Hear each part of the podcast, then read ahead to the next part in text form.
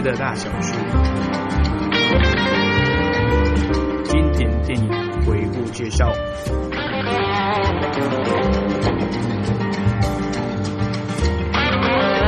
最新电影资讯分享。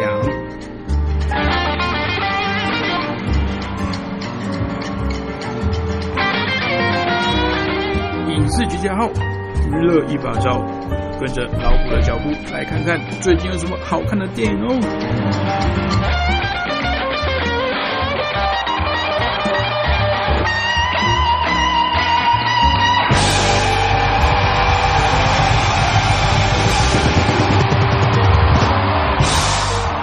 影视集结号，娱乐一把照，欢迎回到光华之声。您现在收听的节目是影视集结号，我是主持人老虎。那最近有些听众朋友来跟我反映说，希望哦老虎在节目上多介绍一下最近的影视新闻啊。呃，不是因为老虎不介绍，而是因为最近因为大家知道疫情的关系哦，所以很多这种电影啊，这种呃比较大。其实现在很吊诡的状况是，因为很多这种比较大档的这种电影，我们所谓大档电影就是这种呃高制作、高成本的这种，比如说暑期大档啊，或者这种呃假假期的这种大档，哦，所以他们会做这个延后的动作，那导致很多电影就是跟骨牌一样，因为如果说我把七月的大档延后到八月来讲的话，那八月的电影一定会觉得说我这个档期是不是会跟这些延后的电影来冲突到，来影响到我的票房啊，甚至一些周边的收入，所以他们也会跟着延后。所以前些日子有一些电影甚至直接延期到明年的呃淡季哦，像是这个呃《玩命关头》第八集，还有这个小小兵，都直接宣布在明年才会来跟各位观众朋友来见面哦。那因为这个关系，所以老虎过去的。两三个月来都会比较偏好去介绍老电影、旧电影，呃，呃老对老古来讲就是比较经典的，好印象比较深刻，或是对我影响比较大的这些电影。要不然呢，就是呃会介绍一些串流平台上面，比如说爱奇艺啊、网飞，好，或是在这个线上直接推出的一些作品来跟听众朋友介绍。那其实最近因为疫情，应该说疫情其实一直有在。呃，稳定当中，但是因为有一些呃西方国家，他们可能在防疫的这个措施上，呃掌控的没有很精准，所以导致有第二波甚至第三波的疫情来陆续来爆发。那前些日子，老虎有听说，大陆地区好像在香港跟北京也有。陆续传出这个零星的确诊的个案哦，所以这边老五要再次跟大家提醒，如果能不要出门的话，就尽量不要出门。那如果您是因为一个工作或是求学必须到呃人比较多的地方的时候呢，在通勤以及室内的时候，一定一定要把这个口罩戴上，并且多洗手。那如果有不舒服的症状的时候，一定要赶快来跟这个相关的医疗机构来做反应哦，才。我们喜欢看电影，我们喜欢回到电影院享受看电影的感觉。那必须要靠大家一起来防疫，才能达到这个成果。因为现在美国方面也是蛮严重的。那这个虽然说有消息指出，下个月可能在美国本土会来做这个呃戏院的开陆续开放的动作，但是呃可能也是阶段性，而且是区域性，而且。我们都知道，因为美国虽然是联邦政府，但是它下面的州政府有各自的规范，所以可能会因为某些疫情比较严重的地方来限制这个戏院的开放数量，甚至是戏院内的呃购票的座位等等，可能会采取梅花座啊，或是呃进出入要有一些相关的管制，包含量体温啊、戴口罩等等，都会有一些陆续的措施哦。那相信大陆也好，呃台湾也好，在这种呃。这一波疫情的影响下，我们也不希望，呃，来让这个疫情来更严重。所以，如果我们必须可以如期如职的在电影院欣赏到我们期待这些作品呢，各位听众朋友一定好出门时候要把自己照顾好了。那应很多听众朋友的要求，刚开头老古有提到，很多听众有传 email 来跟我说，可不可以介绍一些。呃最近的影视新闻哦，那老谷就择几则最近比较夯的新闻哦来跟大家做分享了。那第一则是呃第一个消息是这个蝙蝠侠将会回归到闪电侠的个人电影。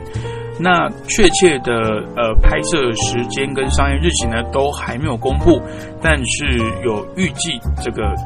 闪电侠的个人电影呢，它的呃故事的主轴啊，会放在以漫画的闪点剧情来做主要的故事线。那有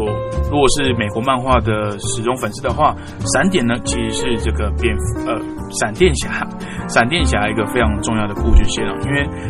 闪电侠呢，在闪点的故事剧情中，他因为他的超速力，所以得到了这个时间穿越的能力哦。那透过这个时间穿越能力呢，他去改变了呃过去他比较懊悔或是后悔想要改变的事情，但是没想到他过回到过去去改变的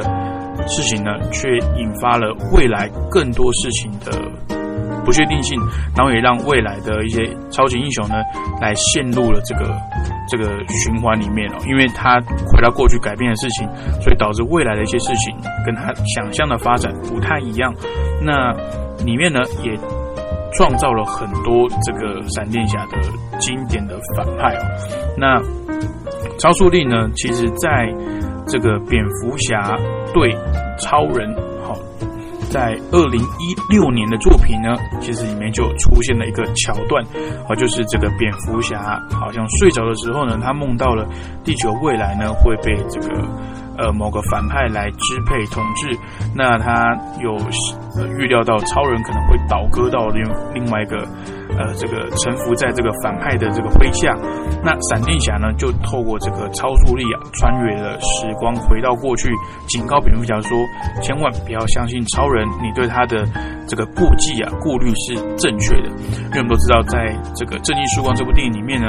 蝙蝠侠曾经因为这个超人的能力呢，所以对他个人来产生这个顾忌，所以制定了非常非常多的方法。跟这个策略想要来击败他，哦，当然不止不只是因为这个啦，是因为呃比较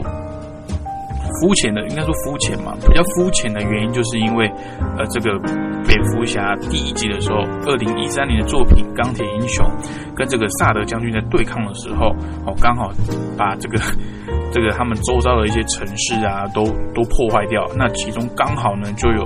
呃，把这个韦恩大楼，这个韦恩集团旗下的这个大楼，把它给撞毁了。那蝙蝠侠呢，他底下有很多他的信赖的员工，还有伙伴哦，还有亲友都因为这一场战斗呢，呃，来过世了。所以当然。蝙蝠侠会对超人产生敌意呢？在电影的世界观来讲，是有他的私人原因的。但是在漫画里面呢，其实蝙蝠侠对每一个超级英雄呢，都有制定了相关的这个反制的策略哦。不管是神力女超人呢，还是绿光战警，它都有相对应的这个弱点，来以防哪一天如果这些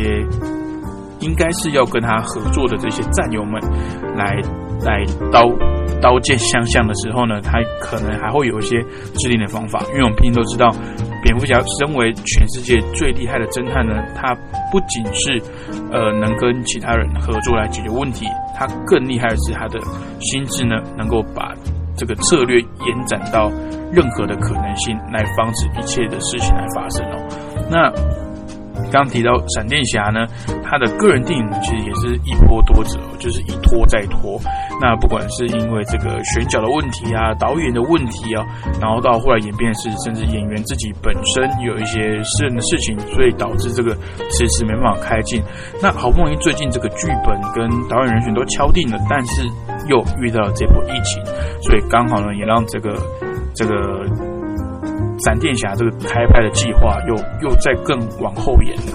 那其实因为呃华纳公司呢在二零一七年推出的这个正义联盟，它的票房不如预期哦，呃说不如预期算是比较委婉的说法，那几乎已经是被漫威压在地上打了。所以他的一些公司的高层啊，对 DC 系列的这个这个电影的制作啊有了一些疑虑，所以希望能把脚步来放慢。那而我个人觉得这个是好事啊，因为就是让整个故事的这个步调就是再慢一些，我们把故事先完整起来了，先。把角色聚集起来，把个人的这个角色曲线完成了之后，我们再来发展所谓的英雄集结啊，甚至有这种大堆头的这个英雄来对抗某个反派的这种经典故事来来再呈现在大荧幕上。因为我们知道，其实漫威电影会成功，是因为呃每个角色，包括钢铁人、美国队长、索尔等等，先发展了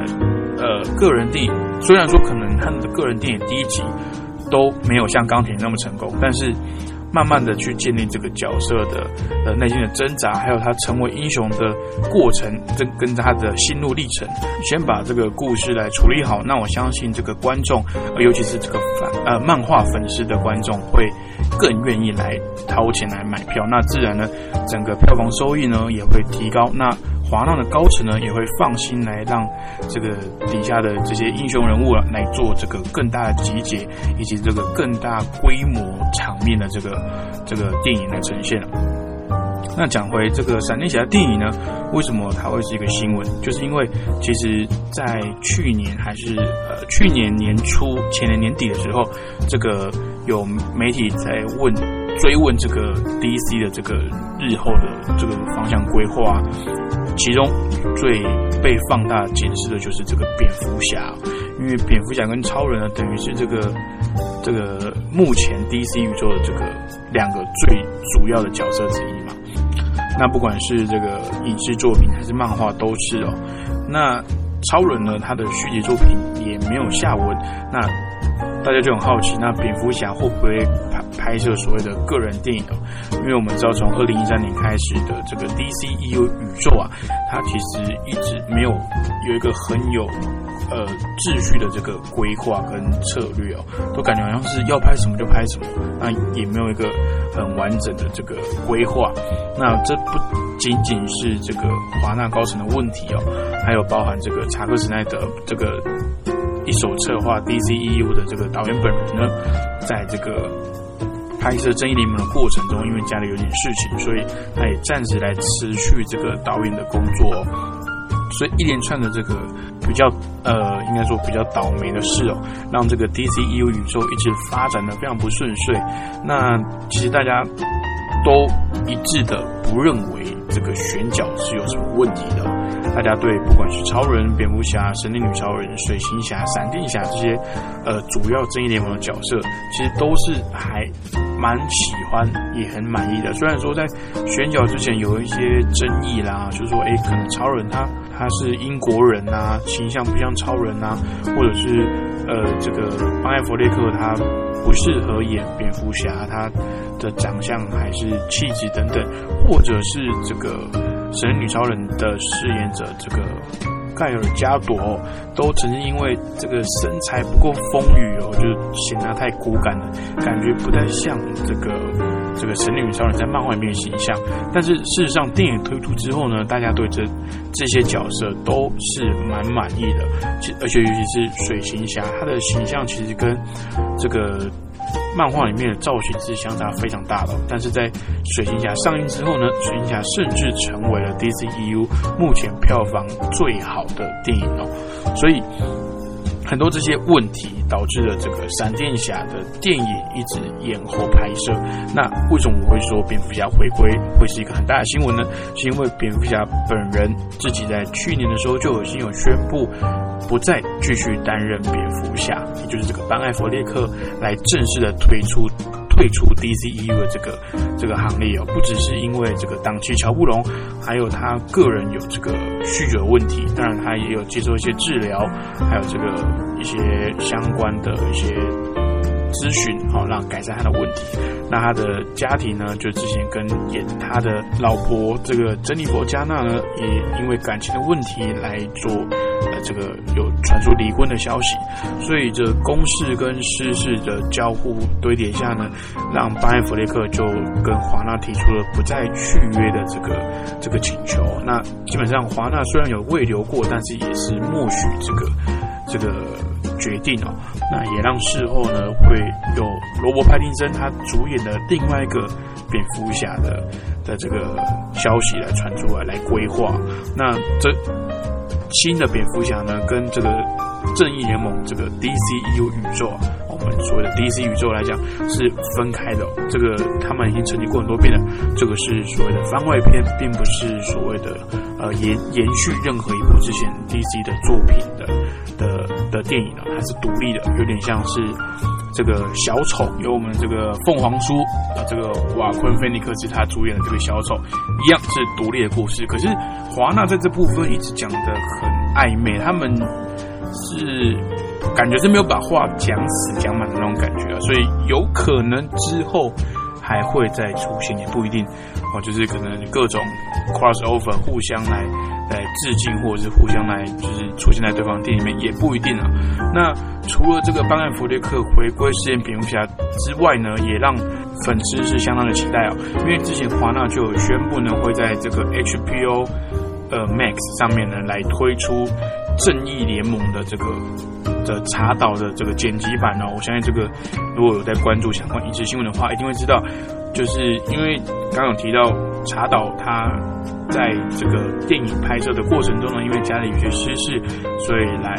哎暂时的辞职哦，来离开这个导演的工作，去回家来处理。那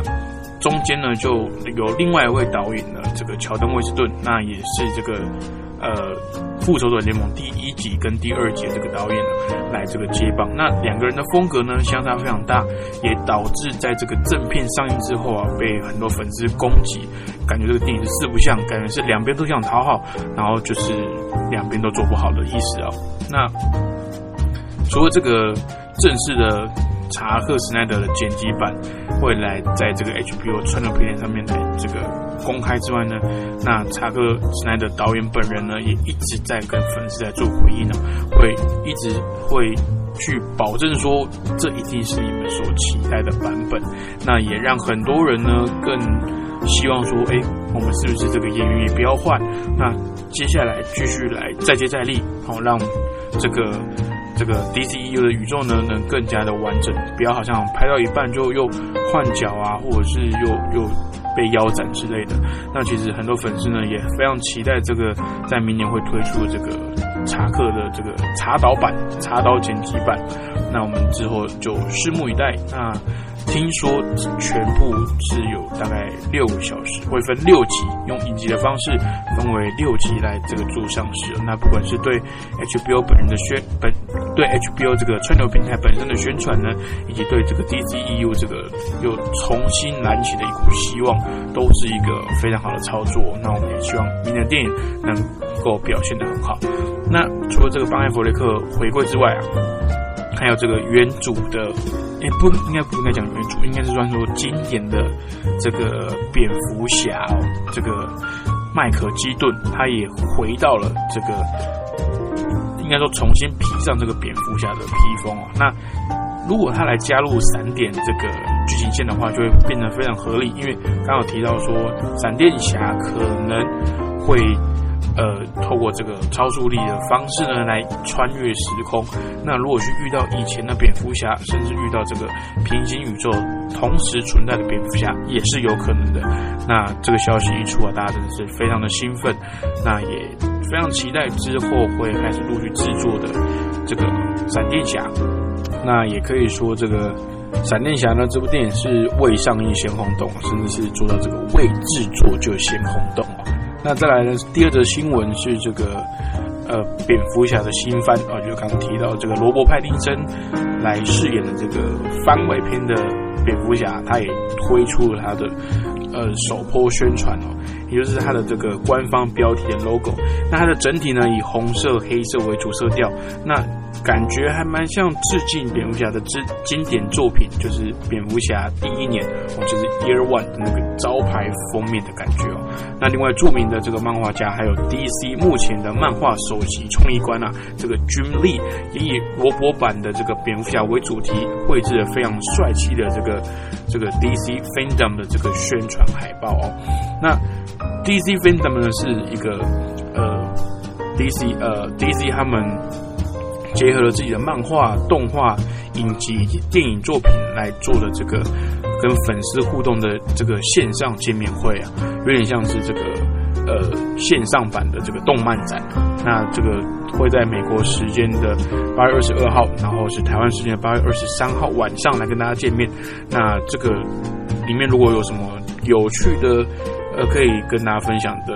的一些重点的话，那可能下个礼拜老虎再跟大家分享了。好，那第三则新闻呢是这个大家期待已久的天能，天能终于已经试出了它的首波的适应的这个评价了。那首波评价呢，呃，以诺兰的孙来讲，当然是一致的好评哦。但是也有部分的这个这个媒体朋友呢，他的分享是这部电影。的概念还是，那应该说套一句网络的用语来讲，是说对现在的粉丝来讲还太早了哦。有些里面有一些东西跟呃他想要呈现的方式，可能对现在的观众来讲比较没办法来接受。那呃老古觉得这不是太大的问题，因为其实呃克里斯多夫诺兰的作品一向都是要一听再听，就是呃不是一听再听啊。就是要一看再看，要来重复观赏哦。其实一听再听也也某种程度上也对啦，因为呃，这个诺兰的御用配乐大师啊，汉斯季默，这个非常的创创造出来这个配乐跟这个曲目啊，非常的扣人心弦哦，确实是非常有记忆点。那也可以一听再听。那其实诺兰他的电影呢，都离不开几个重点，像是时间，这个。轮回哦，所以其实他的电影我真的觉得非常适合在这个电影院里面来观赏，因为如果你有一个稍有不慎，就是可能去上个厕所或者稍有分心，这部电影就可能会看不太懂。那我觉得虽然说呃让观众看懂剧情是这个导演的责任，但是我觉得呃某种程度上。诺兰的电影会有吸引力，就是因为他，我们用网络上的一个俗语，就讲说是烧脑嘛。因为他的电影总是要非常的专心、非常的专注在他的剧情呈现上面，我们才有可能体会他所呃想要表达的事情。那其实诺兰他的电影会让人家在电影院能够享受的，还有其中一个原因，就是因为他个人呢非常不喜欢这个 CG 特效。他都喜欢来真的，包含这个《黑暗骑士：黎明升起》里面有个桥段是在飞机上绑架人质，那他直接是把这个飞机炸掉。那这一幕全部都是真的，没有做任何呃电脑特效的后置哦。那也让他的电影呢有一种像。汤姆克鲁斯不可能任务系列这种真实感，那这种真实感呢，在大荧幕上呈现呢是更为震撼。那如果各位的这个时间许可，然后这个经济许可的话，老谷这边推荐他一定要去看这部电影，而且要看这个最高规格，也就是 IMAX，它呈现的这个这这个画面也好啦，然后这个音效也好啊，会更为细腻以及震撼哦。好的，那前面聊了几则跟最近这个影视相关的新闻哦，那我们稍后回来呢，再来介绍最近老古呃观赏过的电影。那节目最后呢，也也是专门分析影视作品的知名 YouTuber。这个超级歪来跟大家解析一下，刚刚有提到诺兰他的御用配乐大师汉斯季默他之前的作品，还有他在整个配乐史上的一些重要的历程，还有他的背后的含义，以及他创作这些音乐的过程啊，还有背后的小故事等等，他的专题非常精彩。那我们先来听一首歌休息一下，待会再回到影视集结号喽。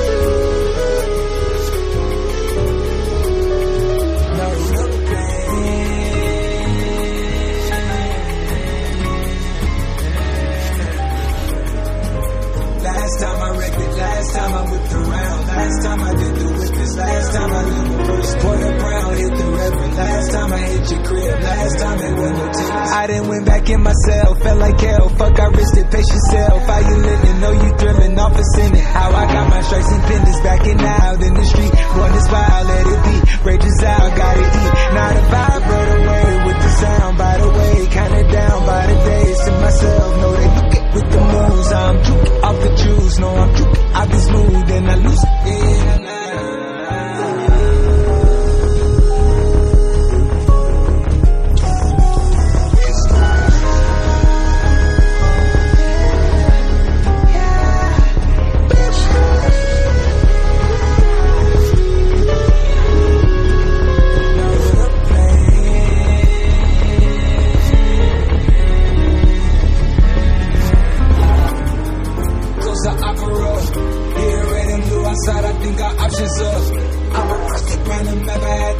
It up. I be swapping on the wicks like a line of blood. Moving first on my turf, I'm out of line. I put in work, I draw the line and cross it first. I need the time, I need the search. It's just like one and make it work. Skirt, skirt, in a verse, skirt, skirt, run a land. Boeing jet, make it land. It's slow motion when I dance. In your eyes, I see your trance. I run away and then you prance. If I show the hideaway, will you hide out and let it blame? Ain't no time up facing scams. Uh, nah,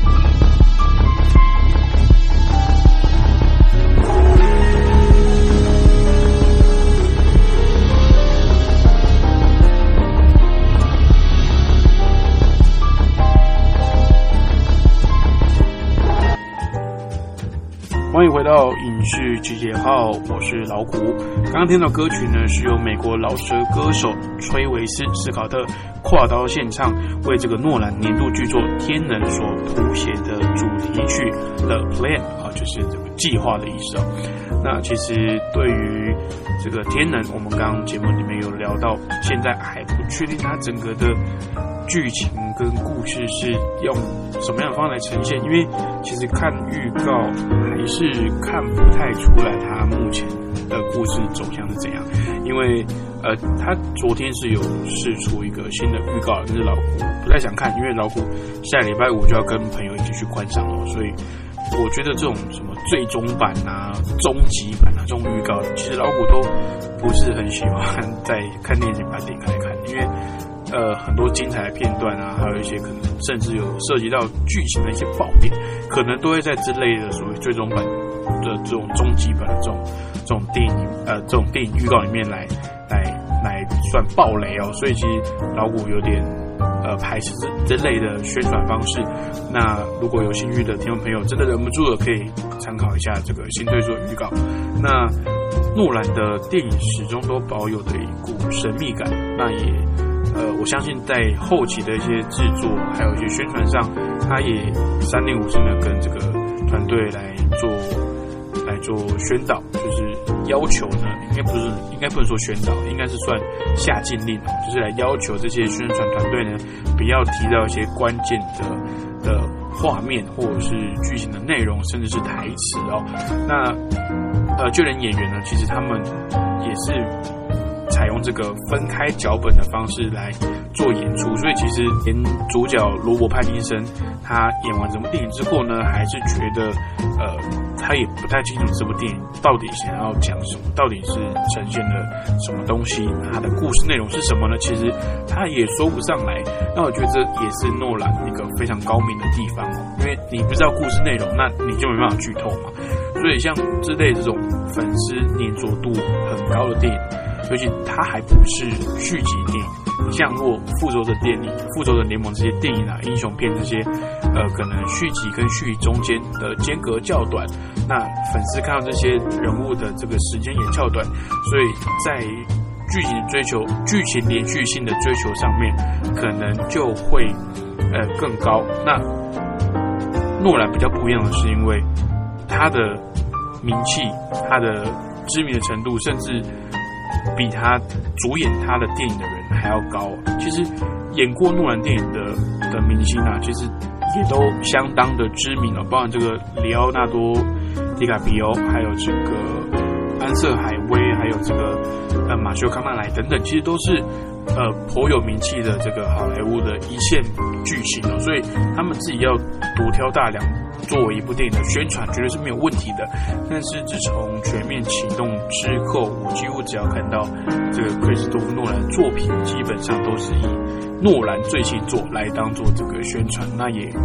可以从这边来知道说，其实这个大家对于这个导演的推崇啊，甚至已经超过了我们对这个呃故事本身的呈现者，也就是这些演员、这些帅哥美女们他们所呃来的吸引度还要高、哦。那这也是非常非常难得的一个一个现象。就老古有印象以来啦，呃，之前可能还称得上这种这种等级的导演，大概就只有是史蒂文斯皮普吧，就是他在呃所谓的艺术追求上，跟这个呃服务粉丝哦，也就是这个兼顾票房上呢，可以说是两边都呃。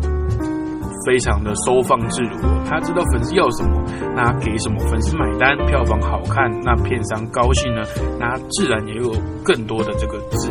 资金还有成本来制作下一部他想要做的电影。而且诺兰他所制作的一些电影啊，有非常非常高比例的部分是由他自己原创的，那片商呢也不太会去干扰他，因为基本上克里斯多诺兰这个名字摆出来。就算电影本身可能到时候评价两极，但是票房账面成绩呢，一定是会让这个片商满意的哦。好的，那天人这个部分呢，先聊到这边，因为其实电影都还没上映，但是基本上已经宣传啊，这种讨论度已经快爆炸了。那下个礼拜呢，老虎也会在看完电影之后呢，制作一期来讲呃天人哦，或者是或或者如果。如果老虎看一遍还嗯看不太懂的话，那可能就会演到下下周再跟各位听众朋友来做分享哦。好的，那聊完天能之后呢，想要跟大家分享一下老虎呃这个礼拜看哪一部新的电影。老虎这礼拜没有进电影院，因为有工作上的需求去外地出差哦。那刚好用了这个。呃，网飞 Netflix 看了一部最近他们主打的的大片哦，这个超能计划，那的英文名字叫 Project Power 哦，就是这个能力跟这个计划，其实蛮直白的翻译啦。那他的故事内容呢，是在说这个呃，有一种可以使人具备超能力的新药，在这个纽奥良的这个市区来流窜，那这个使得当地的犯罪啊。就他的等级就是大幅提升，然后让一名警察、前军官，还有一名年轻的商人呢，携手来合作，试图找出幕后的这个制药源头是是在哪里哦，想要想要平息这一波这个呃这个超能计划的这个乱源哦。那这部片呢，由杰米·福克斯，还有好久不见的乔瑟夫·高登·李维，以及多米尼克·菲许巴克的这个新的演员来主演哦。那其他的配角包括这个 Michigan Kelly 哦，这个饶舌歌手机关枪凯利，还有艾米·兰德克以及艾伦·马多纳多等人来饰演哦。那这部片呢，是在八月十四号的时候在网飞上来发行哦。那老五看完这部电影的的的。第一个反应是有点可惜啦，我不觉得它不好看，我觉得娱乐程度是是蛮够的，而且以这种呃这种线上平台的的这个程度来讲，我觉得它的特效啊什么的，其实做的老虎算还蛮满意的。可是我觉得可以更好，因我可是我我我的点说可以更好，并不是说它的它的。故事的格局要更大，动作场面要更炫目啊，或者是更壮观、更刺激等等。我所谓的做的更好，是因为它的里面呃的这个药剂啊，这个超能计划这个这个药丸啊，它吞下去之后呢，它会算是解开我们人类 DNA 里面的密码，所以让人类可以拥有这个各式各样动物的能力啊，比如说你可以跑得很快啊，跟猎豹一样快，或者是跟章鱼一样可以自由的变色，或者是跟这个幼鼠一样，呃，应该说穿山甲，跟穿山甲一样可以。可以变成你的皮肤可以很坚硬，啊，或者是可以变大啦，或者是或者是调节体温啊，跳得更高啊，等等，这种各式各样的能力是来自于这个动物的基因。那我觉得它里面有一点很很有意思，就是他说这个动物的基因是在演化的过程中呢，一直存在在我们的每个人的基因里面。那我们只要找到对的开关，把它打开，那也许就是。呃，人类未来这个进步的一个方向，但是当然，呃，有好的发展，当然也是有呃坏的这个这个负面的影响嘛。积极这种科技的发展都是这种双面刃。那老谷刚刚提到这种动物的的呃基因来讲，他选了几个比较有意思的这个动物，那比较特别，比如说像有一种青蛙，它是可以把它的的骨骼来先抽离身体，然后来当做武器来使用。那其中有一个人吃这种药丸呢，确实就是骨头会长从这个手肘啊、膝盖这边长出来，感觉非常吓人哦。然后再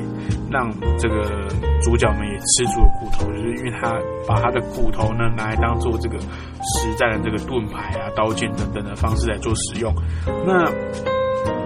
老我觉得有点可惜，就是他。想要呈现的是一种呃混乱的感觉，那有点像之前也是王菲的作品《这个光临》啊，就是他讲述的是在未来的这个洛杉矶啊，但是他的这个角色非常多元啊，有这个精灵啊，有半兽人啊，有这是巫师啊，这种在奇幻世界中才会出现的角色。那把这种科幻的故事里面的这种。角色这种生物呢，融入这个现实的生活，我是很喜欢他的这个世界观的。那光里比较可惜的是，它的故事剧情是有点单薄啊，就是它的故事是还蛮容易被被猜到的。那超能计划呢，其实它的故事也也是很简单哦，就是呃一群人想要联手呢来去找到这个幕后的这个黑手。那其实我们都知道，这种东西，要么是大财团啊，要么就是一些呃疯狂的科学家所做出来的成果。那果不其然呢，他这个幕后的黑手啊，果然是这个科学家，然后用这个逆向的工程呢，来来制作这些让可以让这个人类变成特异功能的这个。这个药剂哦，那很有意思的一点是，它设定就是这个药剂啊，吃下去有效果的时间只有五分钟哦，所以不管你可以变得多强，都只有五分钟，而且可能在使用上会影响到自己呃身体的一些状况，就是像其中有一个它可以调节体温的的能力，好，那它吃下去之后呢，它的脸啊。就是他等到五分钟过后，他的脸甚至还有一些这个烧伤的痕迹哦。所以这个五分钟过后，这个怎么去呃取消或是终止这个能力呢？它的这个机制是非常不确定的。所以他在初期没有钱去做，没有钱或没有这个这个没有人愿意来做这个尸体的贩售的实呃实体的实验的时候，他们就把它试出，把它当做是这个毒品来做贩卖。那我觉得蛮有意思的一点就是，它这个能力啊，并不是像这个呃这个海贼王哦，它是像那种动物系的恶魔故事，吃下去之后就锁定了。它所谓的这个呃能力呢是锁死的，呃什么意思呢？就是比如说我的这个基因的开关可能是这个这个章鱼，那我不管吃第一颗、第二颗、第三颗，我的能力都是章鱼的能力。那比如说我会隐形啊，或者是我会变成就是跟背景一样的这个颜色，那我就是只有固定这个能力，我不会吃了第二颗、第三颗之后变其他能力，因为这可能就是我属于我的基因钥匙。那我觉得这种方式呢，来去当做这个故事的这个不确定性，我觉得蛮酷的，因为你不知道谁有什么能力，你只知道他吃的时候可能呃十之八九会变强，或是会变异，可是你不知道他是什么能力。然后它有一些设定是，可能你的基因里面跟这个药是不匹配的，你可能立刻就直接爆炸。哦，这这也是蛮有趣的，也 也是蛮像《海贼王》里面的设定的，就这种我们会说很像动漫啊，很中二的这种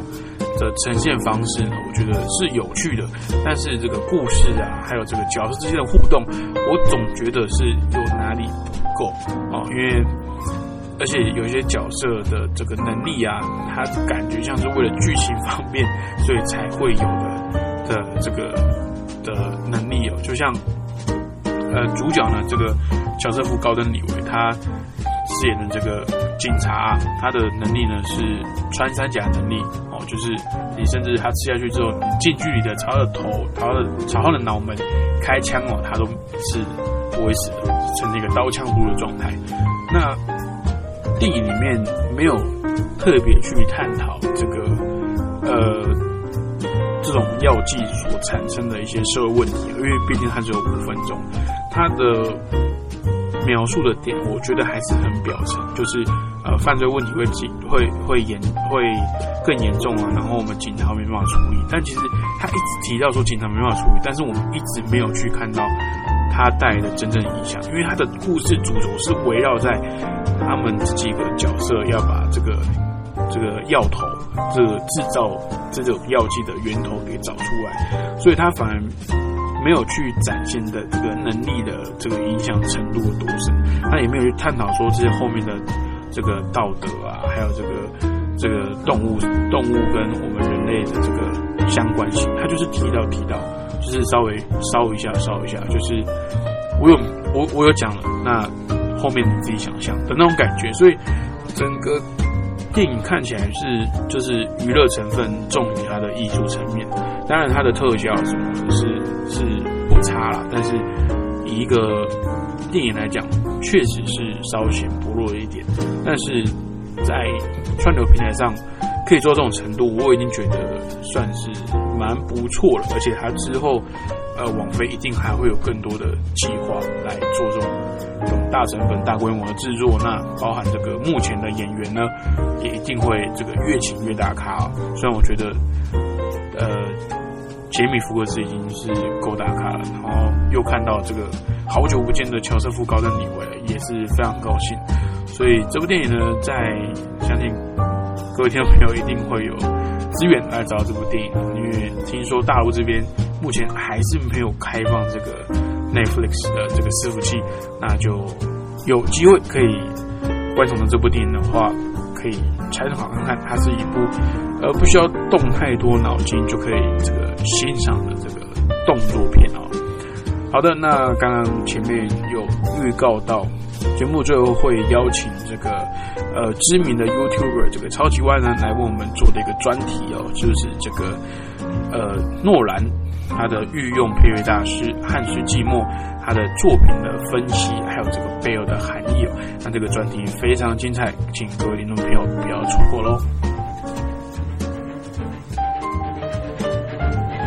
Hans Zimmer。一九九四年，初次帮动画电影《狮子王》配乐，拿下奥斯卡奖最佳原创配乐奖后一战成名，开始在好莱坞创作无数作品，从早期的《红色警戒》《神鬼战士》《达文西密码》，再到近期的《黑暗骑士》《星际效应》《敦刻尔克大行动》，Hans Zimmer 几乎可以说是经典配乐的制造机。今天就让我们用几部电影当做案例，进入到 Hans Zimmer 的电影配乐解析。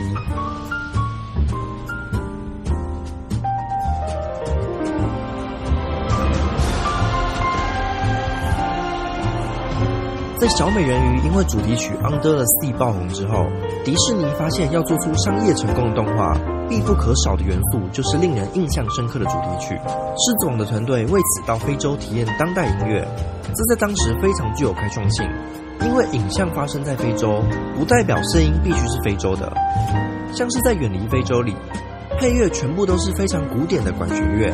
因为故事地点虽然发生在非洲肯亚。但在剧情设定的二十世纪初，这里仍然是英国殖民地。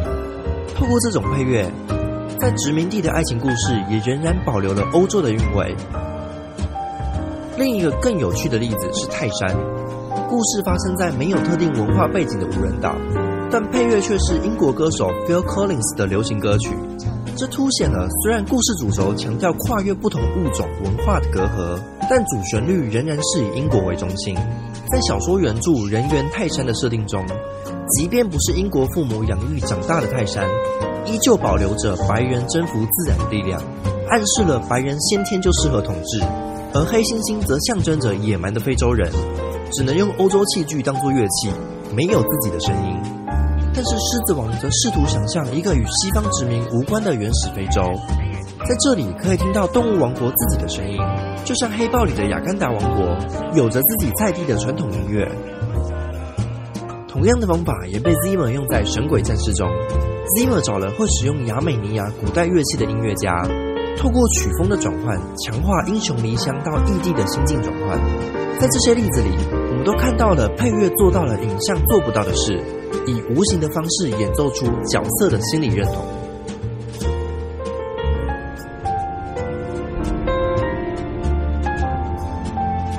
通常在一部电影拍摄完后，导演与配乐师会讨论要在哪里 cue 音乐或音效，这个过程叫做定音 （spotting）。但是在《红色警戒》开拍前，导演 Terrence Malick 突然有一个大胆的想法，他让 Zimmer 先制作好六个半小时的配乐，然后在拍摄时在片场播放音乐，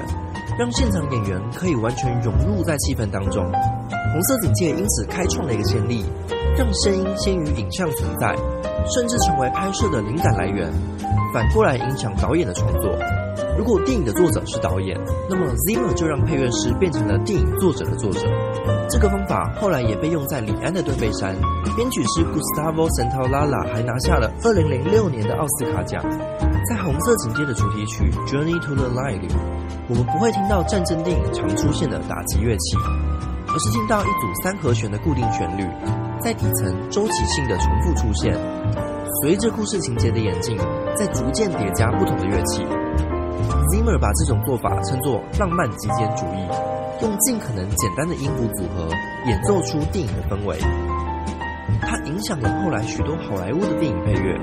例如《X 战警：第一战》中的最后一场对决。Never forget. Mutant and proud. 你可以听到背后有一组明显的固定和弦，还有全面启动的最后一幕也用了同样的编曲方式。当主角从梦中醒来后，固定旋律开始出现，而当主角对现实产生怀疑时，悬疑的电子音效也随之响起。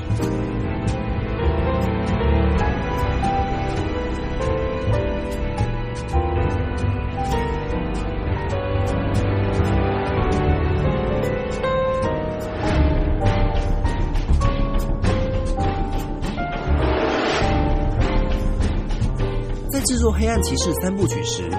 诺兰与 Zimmer 思考的编曲问题是要如何表现出与其他版本的蝙蝠侠有所不同。Tim Burton 版本的蝙蝠侠使用了典型的超级英雄配乐，让听众感觉到气势磅礴、击败反派的力量。但是《黑暗骑士》既不是一部超级英雄片，也不是一部打败反派的片。相反的，Zimmer 秉持着极简主义的原则，试图用最少的音符营造出小丑的角色调性。在《Why So Serious》这首配乐中，我们仿佛可以听到小丑让高谭市陷入无政府状态的紧急氛围。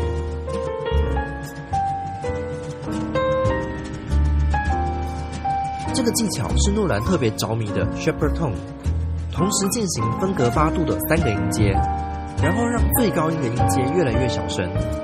让最低音的音阶越来越大声，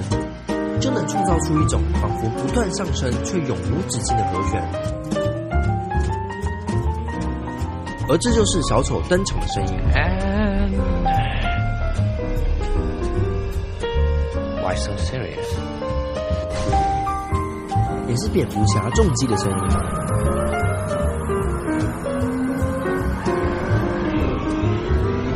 这种 Shepherd Tone 可以给人一种剧情高潮即将发生的预感。例如，在顶尖对决的最后一幕，诺兰就使用了同样的技巧。You don't really need to work it out. You want to be 还有在敦刻尔克大行动里，也能制造出如置身在战场上的神经紧绷感。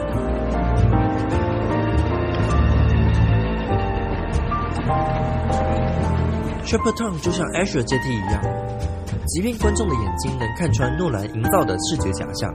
但耳朵早已掉入了 Zimmer 营造的听觉假象。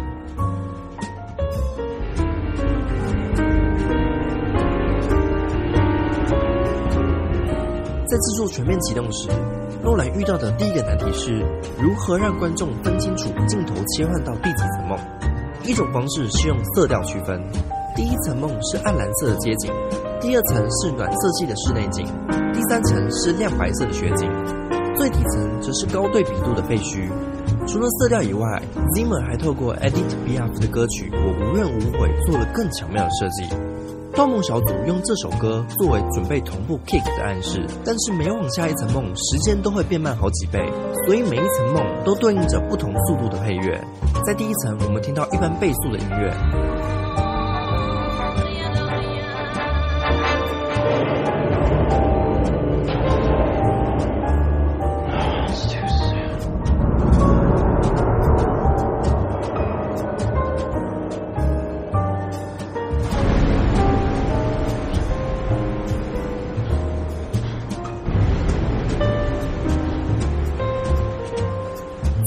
在 Limbo 里，我们听到的声音则变成这样。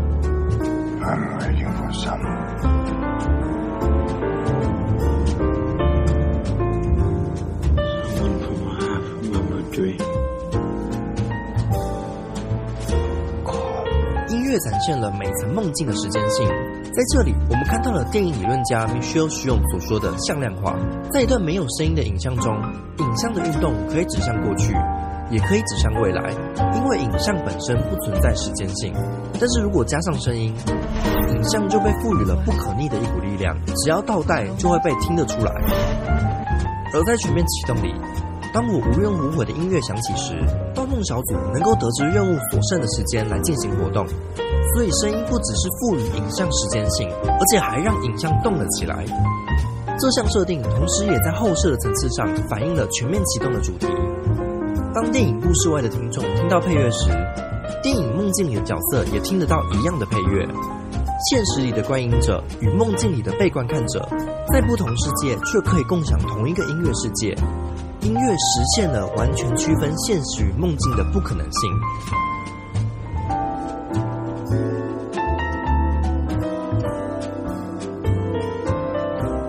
在《星际效应》开拍一年前，诺兰寄给 Zimmer 一张手写稿，给他二十四小时用音乐做出反应。手写稿上写着：“我会回来，什么时候？还有，一旦你的孩子出生，你就不能再用自己的眼睛看自己，你永远是透过他们的眼睛看自己。”这让 Zimmer 一开始以为这是一部亲子关系为主轴的电影，而不知道这其实是一部科幻电影。但是这种未知让 Zimmer 的音乐更不受拘束，反过来成为《星际效应》的拍摄灵感。其实，《星际效应》的配乐一开始只有电子音乐，但是 Zimmer 后来决定到伦敦的教堂录制管风琴，这为电影增添了一层宗教味，与主角渴望追求未知的心灵形成共鸣。来自虫洞的讯号是谁发出的？如何在科学极限外认识更高的维度？同时也为电影更增添了一层人性。因为管风琴与电子音乐最大的不同，就在于管风琴需要空气，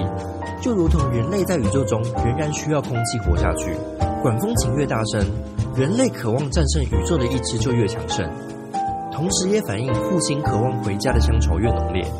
当年电影上映时，管风琴甚至震破了旧金山电影院的音响系统，观众只听得到管风琴声，听不到角色对白。仿佛音乐的情绪满意到超越了语言表达，也正是这点使《星际效应》不同于库伯利克的《二零零一太空漫游》。过往人类探索太空是为了征服自然，证明人定胜天；当代人类探索太空，却是为了找寻自己，在宇宙中安身立命。